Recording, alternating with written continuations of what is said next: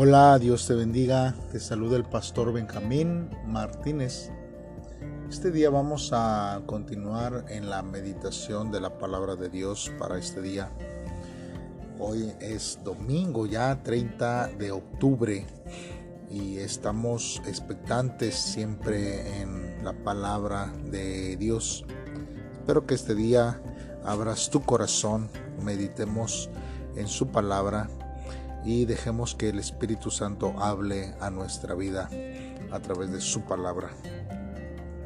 Hoy lo vamos a hacer, hermanos, en Génesis capítulo 41, versículo del 37 al 45. Así que si está listo, pues entonces vamos a leer lo que la palabra de Dios dice. El asunto pareció bien a Faraón y a sus siervos y dijo Faraón a sus siervos, ¿acaso hallaremos a otro hombre como este en quien esté el Espíritu de Dios? Y dijo Faraón a José, pues que Dios te ha hecho saber todo esto, no hay entendido ni sabio como tú. Tú estarás sobre mi casa, y por tu palabra se gobernará todo mi pueblo. Solamente en el trono seré yo mayor que tú. Dijo además Faraón a José, He aquí, yo te he puesto sobre toda la tierra de Egipto. Entonces Faraón quitó su anillo de su mano y lo puso en la mano de José, y lo hizo vestir de ropas de lino finísimo, y puso un collar de oro en su cuello, y lo hizo subir en su segundo carro, y pregonaron delante de él, doblad rodilla y lo puso sobre toda la tierra de Egipto. Y dijo Faraón a José, yo soy Faraón, y sin ti ninguno alzará su mano ni su pie en toda la tierra de Egipto.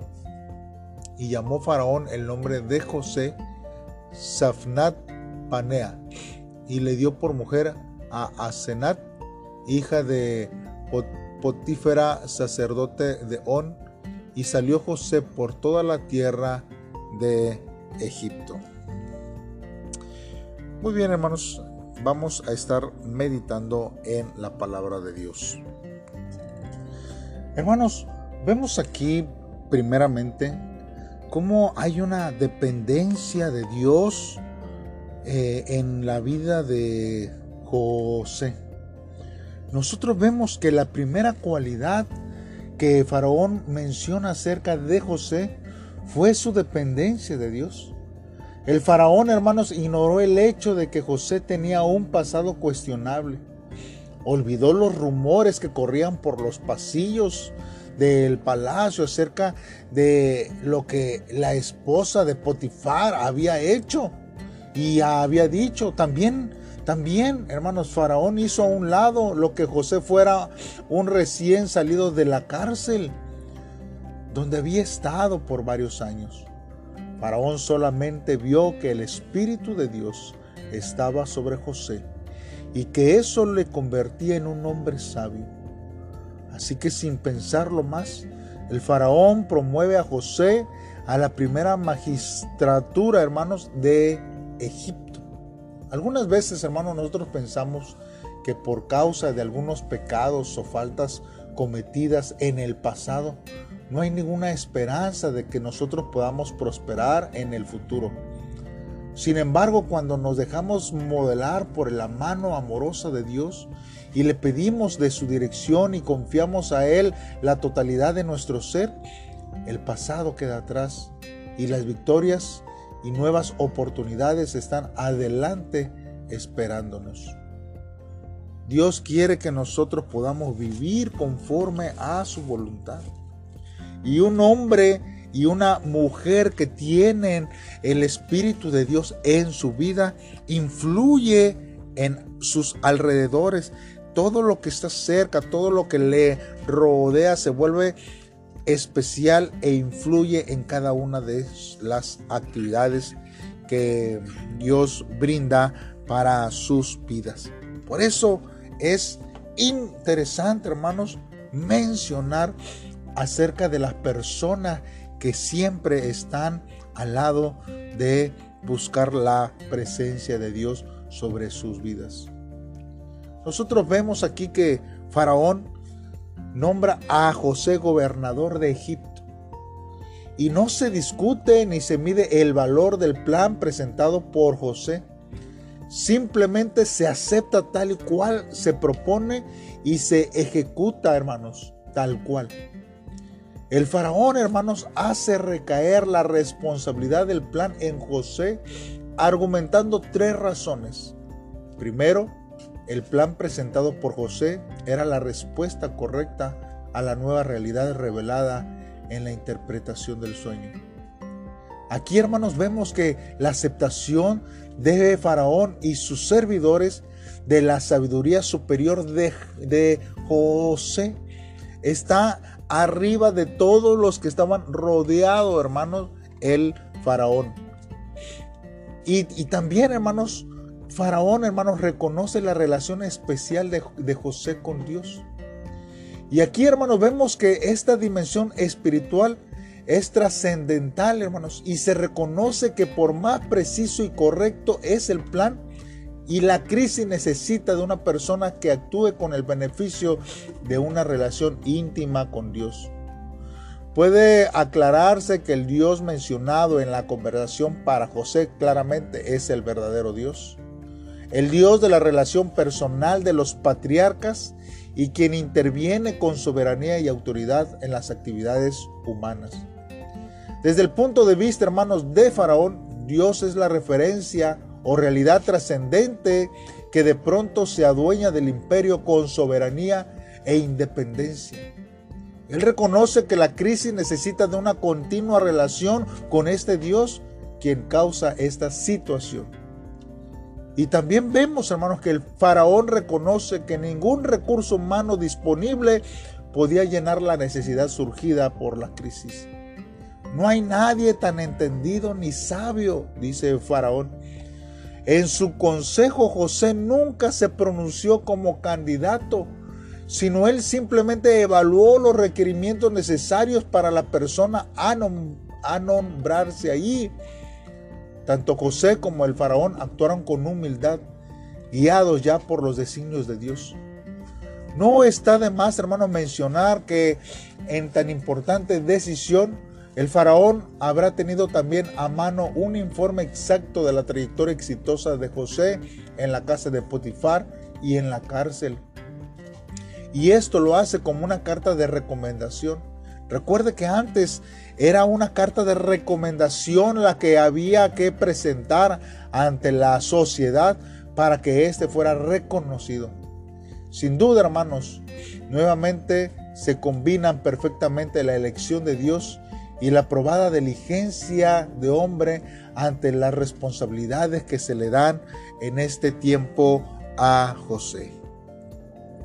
También, hermanos, aquí podemos ver que Faraón le dio por mujer, hermanos, a Asenat, hija de Potífera, hermanos. Y este, hermanos, era sacerdote de On. Nosotros vemos, hermanos, en primera de Timoteo, capítulo este, 4, eh, eh, hermanos, vemos que eh, Dios habla, hermanos, y, y da el nombre de la esposa de José, que significa algo más o menos parecido de propiedad de la, de la diosa Neit y probablemente, hermanos, la diosa egipcia Neit o el dios Ra, que era la pareja de dioses solares. El padre de Asenat es nada menos que el sacerdote de On o Heliópolis, que era el centro del culto solar, hermanos. Entonces, el suegro de José es por lo tanto un hombre de mucha influencia en la vida política y religiosa de eh, e-, Egipto, hermanos. José, el que no tenía familia en Egipto, llega a emparentar con la más alta nobleza de todo el imperio. Faraón ofrece a, a José los siguientes cargos. Primero, mayordomo del palacio de Faraón. Este cargo que otorga a, a José le da autoridad imperial. Segundo, gobernador de Egipto, cargo político que otorga a José autoridad legal y poder centralizado. Normalmente, hermanos, este cargo era reconocido como el gran visir o vicerrey, similar al del primer ministro de nuestros días. Esta posición, hermanos, era superior a todos los otros cargos y solo inmediatamente inferior al faraón. Y tercero, representante del faraón en todos los territorios bajo su dominio. Este era un cargo administrativo que concede a José autoridad directa sobre las autoridades locales en todo Egipto. En acuerdo con la necesidad de una política integral, centralizada y bien coordinada, el faraón concede a José todos los cargos representativos, políticos y administrativos del imperio, hermanos, que harán posible el éxito del plan que Dios ha puesto en manos de José. Por supuesto, hermano José acepta estos nombramientos sin discutir. Su vocación de servicio y su convicción de hombre de un futuro especial en los planes de Dios, hermanos, le animan a enfrentar esta nueva gran responsabilidad. Su confianza en Dios lo lleva de un joven pastor soñador a ser el Señor del mayor imperio de los tiempos de su tiempo. Y cabe destacar que este cargo no era para grandeza personal, sino para el servicio y el propósito, hermanos, que fue para preservación de la vida. Dios escogió a José y él respondió a esa elección. Bien podía él pedir su libertad, una recompensa material acorde al trabajo de su consultoría internacional. Inclusive él pudo haber podido eh, pedir el castigo de aquellos que causaron su sufrimiento. Mas sin embargo, hermanos, José reconoce que por su elección no es una simple espectador de la historia, sino es un instrumento protagonizador de la historia. Ya escogido de antemano por Dios, y pese a todo esto fue necesario un nombramiento oficial por parte de Faraón en perfecto equilibrio entre la soberanía de Dios y el libre albedrío del hombre. Los nombramientos, hermanos, van siempre acompañados de las ceremonias apropiadas de proclamación y reconocimiento oficial. El faraón entrega a José su anillo personal, lo cual concede autoridad legal para promulgar decretos y establecer las políticas necesarias a la situación. El vestido, las joyas dan a conocer su nueva condición de realeza y la autoridad imperial que le ha sido impuesta, las cuales, hermanos, permitirán una esfera de acción sin impedimentos. El segundo carro del faraón otorga a José movilidad y autoridad administrativa en representación directa del faraón en todo el territorio egipcio. Y finalmente en un acto público se proclama la investidura oficial de José y su inicio en la vida pública. La población reconoce con gusto de sumisión a esta nueva autoridad imperial. Y el siguiente paso es obligatorio, es el integrar a José a la vida social y cultural de, de Egipto. Por ello, el faraón le concede un nuevo nombre egipcio que expresa la característica sobresaliente de José. Además, le otorga una esposa de posición social privilegiada y es muy importante notar que ella pertenece a una familia sacerdotal religiosa. No sabemos si fue a pedido de José o a una concesión libre de Faraón. De, de, cualquier forma, hermanos, esta determinación juzga el factor de religioso de más afinidad con José y de más importancia para este nuevo cargo. Por eso nosotros, hermanos, tenemos que estar conscientes de que nuestra vida siempre está en las manos de Dios. Nosotros, hermanos, estamos en el lugar correcto, pero usted debe de, preguntar a, a Dios, Dios, ¿por qué estoy aquí? ¿Qué es lo que tú me estás permitiendo vivir en este tiempo? ¿Por qué Dios nos ha puesto en el lugar donde nosotros estamos?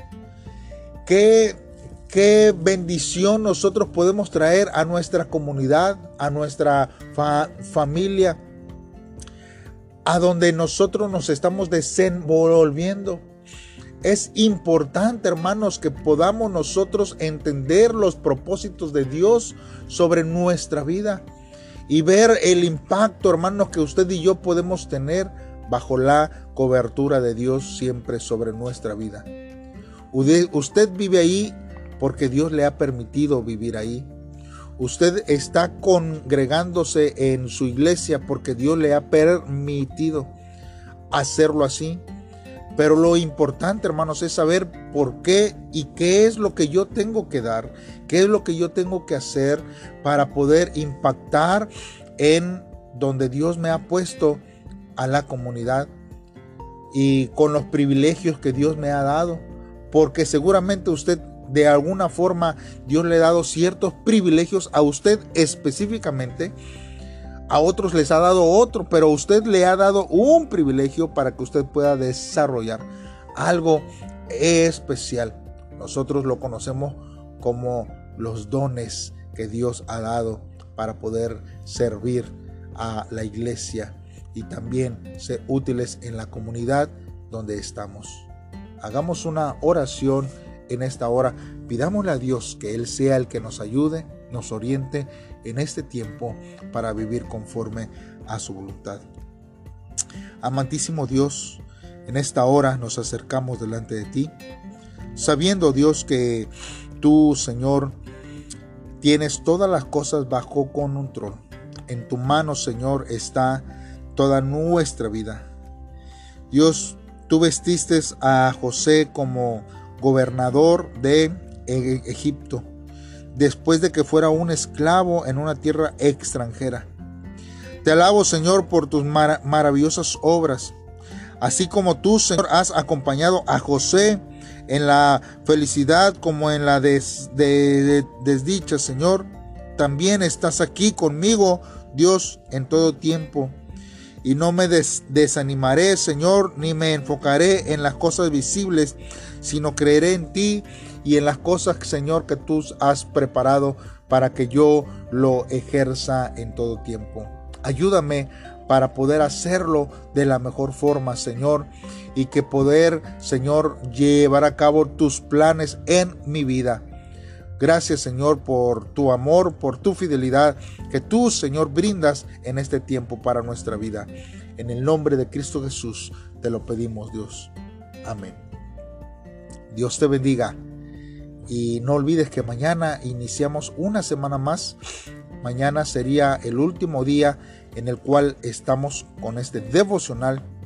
No olvides adquirir tu nuevo tiempo con Dios para el mes de noviembre y así seguir estudiando juntos la palabra de Dios en este tiempo.